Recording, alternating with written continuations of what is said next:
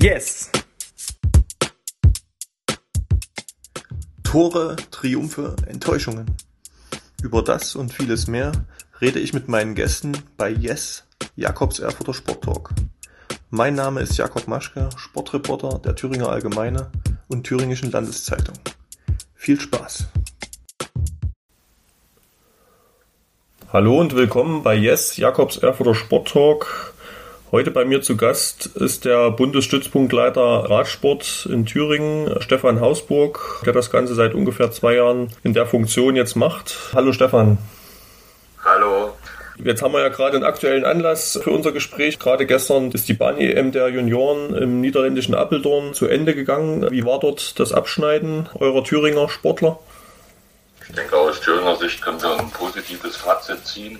Wir hatten dort drei Juniorinnen, zwei Junioren und aus dem Altersbereich U23 hatten wir drei Sportlerinnen und mit Julian Jäger noch ein Sportler der Altersklasse U23 am Start, also insgesamt neun Sportler. Ja. Das ist doch eine ziemlich herausragende Bilanz, erstmal das am Start zu haben.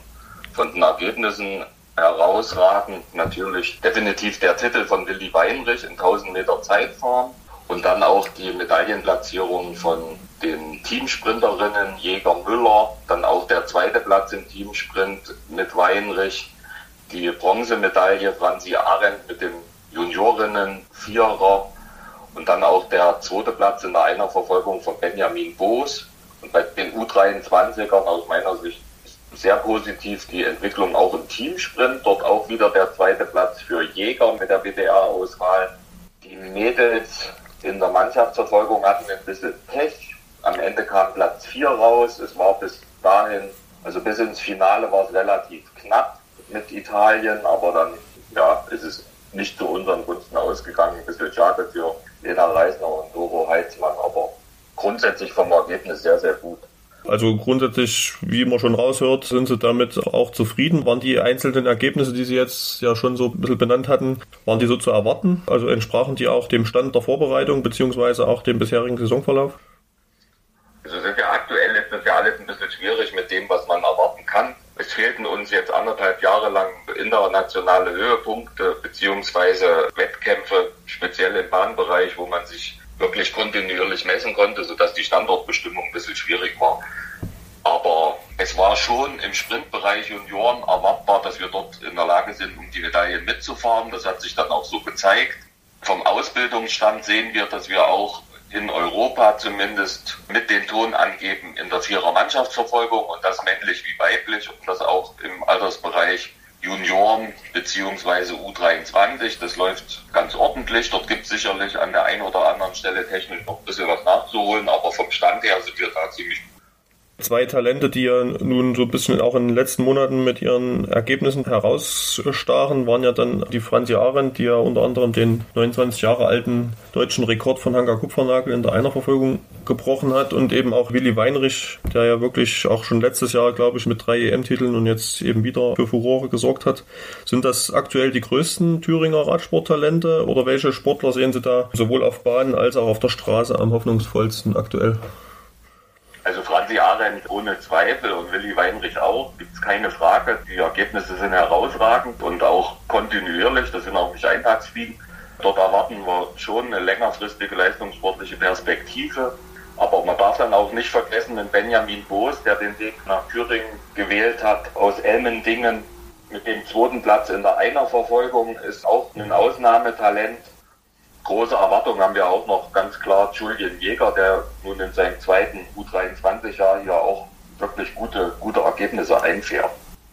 Und wer von den genannten oder auch von anderen, die jetzt noch nicht genannt wurden, hat so ein bisschen auch das Ziel, dann den Schwerpunkt auf die Straße zu legen, weil das ist ja immer das, was eben noch ein bisschen auch in der medialen Aufmerksamkeit noch ein bisschen höher steht, natürlich auch mit der Tour de France und, und anderen großen Rundfahrten. Gibt es da welche, wo ihr dann auch sagt, als Trainer oder als, als Stützpunkt, die können das mal schaffen, da eben auch bei Rundfahrten vielleicht für Furore zu sorgen, wie es ja auch einige in Thüringen ausgebildete Radsportler schon geschafft haben in den letzten Jahren?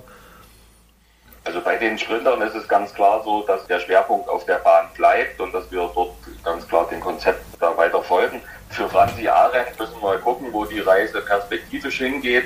sie hat jetzt große Erfolge auf der Bahn gefeiert, aber man darf auch nicht vergessen, dass sie letztes Jahr auch deutsche Meisterin im Einzelzeitfahren ihrer Altersklasse war. Die ist schon eine, die so prädestiniert ist, auch in diese Richtung zu gehen, wie es uns eine Lisa Klein in den letzten Jahren vorgemacht hat, dass man den Spagat auf Straße und Bahn äh, gut hinbekommen kann. Also dort erwarten wir das schon, ja. Ja, und im, im männlichen Bereich gibt es da welche? Mir fallen jetzt zum Beispiel äh, Konrad und Jakob Gessner ein, die immer mal wieder äh, da schon starke Leistungen gezeigt haben.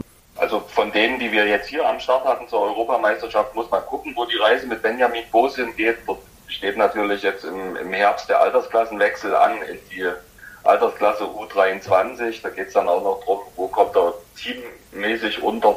Das müssen wir mal schauen, ob das dann auch auf der Straße weitergeht oder ob der Fokus dann äh, entsprechend mit dem Bundestrainer nur in Richtung Vierer geht. Da bin ich selber noch ein bisschen gespannt. Das kann ich aktuell nicht, nicht so richtig abschätzen. Es wird eine spannende Frage.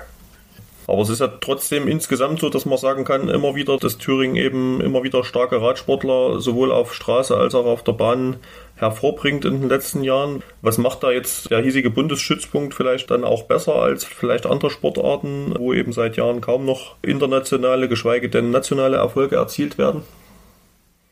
Ich denke, dass wir seit vielen, vielen Jahren an einer ganz stabilen Basis mit der Nachwuchssichtung arbeiten, dass wir personell auch trainermäßig dank der Unterstützung vom Landessportbund und auch allen anderen dazugehörigen auch in der Lage sind, das personell so umzusetzen.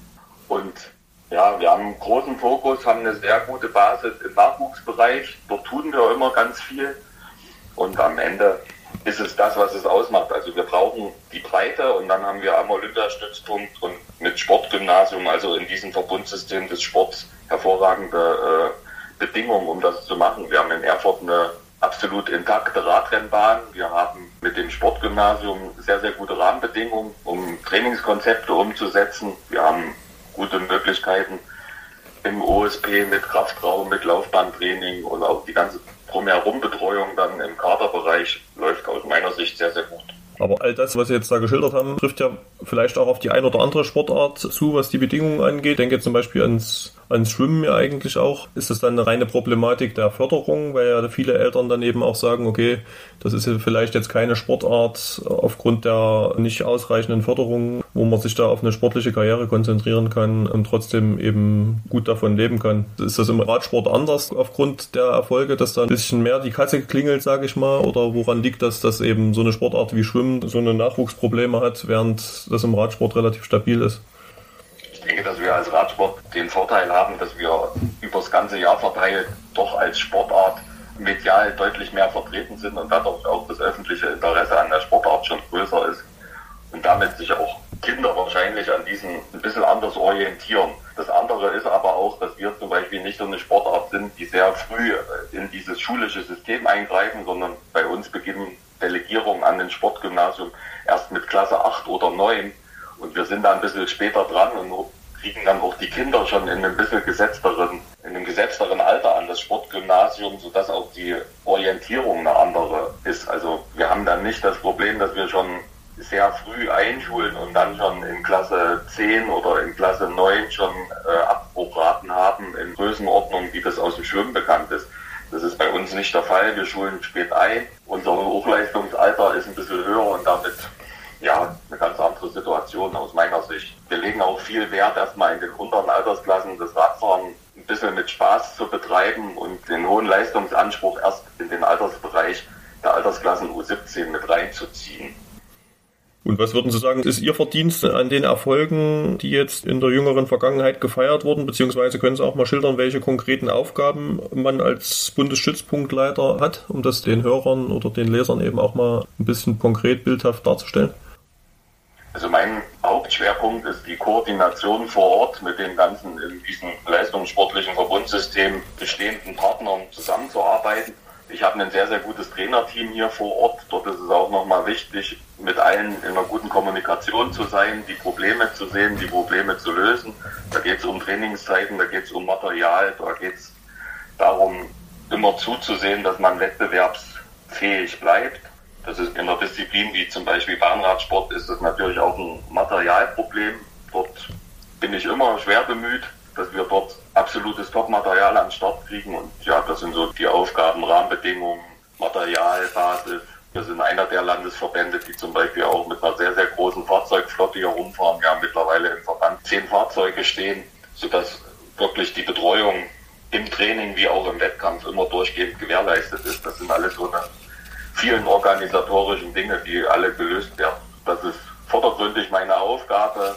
Natürlich auch die Kommunikation mit den Trainern, mit den Eltern, mit dem Schulsystem, mit dem in diesem ganzen Servicesystem befindlichen Personen. Und dass das gut klappt, dafür war ja wieder jetzt auch das jüngste Beispiel der furiose Olympiasieg der in Erfurt ausgebildeten Lisa Klein, die Sie ja schon angesprochen hatten in der Mannschaftsverfolgung, wobei ja das Viererteam dort in Tokio dreimal Weltrekord gefahren ist. Auch die Lisa Klein hat sich ja in den letzten Jahren stetig verbessert. Was trauen Sie ihr in Zukunft noch zu? Sie ist eine junge, sehr ehrgeizige Athletin, die, wenn die sich aufs Rad setzt, definitiv Radrennen gewinnen will. Und das ist genau das, was man sieht. Und ich sehe dort noch einen ziemlich langen leistungssportlichen Weg. Also sie hat jetzt nach Olympia, was schon eine sehr grandiose Sache war für uns alle Beteiligten auch, sofort nach der Heimreise den Fokus gelegt auf die Europameisterschaftsstraße. Dort möchte sie jetzt im Einzelzeitfahren das Ergebnis von Tokio ein bisschen korrigieren. Damit war sie nicht zufrieden. Gleich weiter mit der Straßenweltmeisterschaft und anschließend der Bahnweltmeisterschaft. Also sie bleibt absolut fokussiert, hat dann auch schon Paris 2024 im Auge. Also ich denke, wir werden da noch viele gute Jahre mit ihr erleben. Bei den Einzeldisziplinen in Tokio, da hat ja die Christina Vogel als TV-Expertin den Bundestrainer Detlef Übel für taktische Fehler relativ scharf kritisiert. Hatte sie damit recht und darf oder sollte sie das dann auch öffentlich sagen? Wir, wir sind schon, wir kennen schon so ein bisschen die also die, die Probleme, ich würde da jetzt mal nicht so weit gehen. Ich, ich würde mich mal aus dieser, aus dieser Sache so ein bisschen, ein bisschen rausnehmen. Christina Vogel ist ein bisschen weit weg oder ist ein bisschen weiter weg. Die kann dort auch mal entsprechend die Kritik äußern. Ich würde das mal da halten, wo es hingehört und das ein bisschen intern lösen. Okay, aber da kann man schon zumindest zwischen den Zeilen ein bisschen lesen, dass es da an der einen oder anderen Stelle doch noch äh, eben auch Verbesserungspotenzial was gibt. was man klar äußern kann, ja. ist, dass man mit den Ergebnissen im Sprintbereich männlich wie weiblich nicht zufrieden sein kann. Ja. Das kann man ganz klar sagen. Also es ist jetzt erstmal der zweite Platz der Teamsprinterin das ist in Ordnung, aber wenn Emma Hinse mit drei Weltmeistertiteln im Gepäck dort anreist, ist natürlich die Erwartungshaltung eine deutlich höhere und das wurde dann auch entsprechend nicht erfüllt. Und auch im männlichen Bereich sind wir ja ein bisschen was anderes gewohnt und ja, da kamen halt die Ergebnisse auch nicht.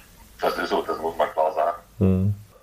Die Pauline Grabusch war ja vierfache Juniorenweltmeisterin und die wurde ja von dem Unfall von Christina Vogel, der sie ja dann auch in den Rollstuhl gebracht hat, mental ziemlich sozusagen im doppelten Sinne aus der Bahn geworfen. In Tokio war sie ja jetzt als Ersatzfahrerin dabei. Ähm, trauen Sie der Pauline äh, zu, an die alte Stärke anzuknüpfen und da wieder zurückzufinden, dahin, wo sie schon mal war und eben da doch noch eine richtig gute Karriere hinzulegen? Ich denke, dass sie auf einem guten Weg ist, dass sie vom Leistungsvermögen da dran ist. Das hat auch die letzte Weltmeisterschaft gezeigt im Februar 2020, dass er auf einem guten Weg ist. Jetzt müssen wir mal gucken, wie das weitergeht. Es wird sich ja auch im Frauenradsport noch einiges ändern. Das heißt, zur kommenden Weltmeisterschaft fahren die Frauen genauso wie die Männer auch schon zu dritt los und nicht mehr zu zweit. Und ab dem Moment ist auch aus meiner Sicht Pauline eine feste Größe. Dann Teamsprint Trio und wird auch in der Disziplingruppe wieder um Medaillen mitfahren. Und wie weit das dann noch im Sprint und im Kairin-Bereich für sie geht, das wird man sehen. Aber ich glaube, dass sie auf einem guten Weg ist. Sie ist jung und sie haben noch wirklich sehr, sehr viele Jahre vor sich. Jetzt war ja Corona, sage ich mal, ein Dauerthema in den letzten Monaten, beziehungsweise schon seit anderthalb Jahren jetzt fast. Inwieweit hat das jetzt beim Radsport eingeschlagen? Also kann man da sagen, dass man da auch gewisse Jahrgänge befürchtet, wo eben kaum noch Talente irgendwie ankommen, aufgrund dieses Lochs, das da vielleicht jetzt entsteht oder entstanden ist? Also große Schwierigkeiten haben wir definitiv mit dem, was in den Vereinen passiert ist. Wir hatten immer wieder mit den Lockdown Probleme, dass die Vereine überhaupt arbeiten konnten und äh, der Sport auf einem Individualmaß begrenzt wurde. Das hat natürlich die Vereinsarbeit absolut geschwächt. Das heißt, es ist ganz viel Arbeit nötig jetzt in der kommenden Zeit, um die, um die Basis da unten wieder zu stärken und die Vereine wieder auf Normalniveau zu bringen. Dort sind wir ganz stark am gucken. Was das Training bei uns angeht, hier mit denen, die am Sportgymnasium waren, je höher die Altersklasse war, desto besser waren die Trainingsmöglichkeiten. Wir hatten sicherlich mit den neunten und zehnten Klassen noch lange Ausfallzeiten, dadurch, dass die auch im Homeschooling waren und das Internat nur begrenzt belegt werden konnte. Aber mit den Altersklassen darüber waren wir durchaus in der Lage, sehr, sehr gut durchzutrainieren. Also dort muss man wirklich sagen, was der Erfurter Sportstättenbetrieb und auch der Olympiastützpunkt uns möglich gemacht hat, das war schon eine sehr, sehr gute Sache. Und das sind die Ergebnisse, die wir jetzt haben, die belegen das ganz klar, dass wir durchgehend sehr leistungsbezogen und unter Top-Bedingungen arbeiten konnten. Okay, dann wäre ich durch soweit. Vielen Dank für die Zeit, die Sie sich genommen haben. Ja, und ja, natürlich für die anstehenden Höhepunkte, die Sie schon benannt hatten, drücken wir die Daumen, dass da auch ähnlich gute Erfolge bei rauskommen. Ich bin da ganz zuversichtlich. Wir haben als nächstes jetzt die Weltmeisterschaft der Junioren anstehen. Die Sportler, die gehen jetzt von der JEM gekommen sind, die gehen gar nicht nach Hause. Und dann denke ich, erleben wir dort auch noch die ein oder andere Medaille.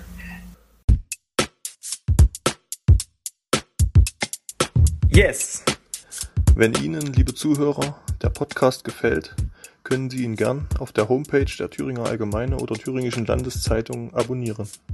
Feedback, Fragen und Anregungen können Sie per Mail über jakob.maschke.funkemedien.de oder bei Facebook an mich richten. Bis zum nächsten Mal.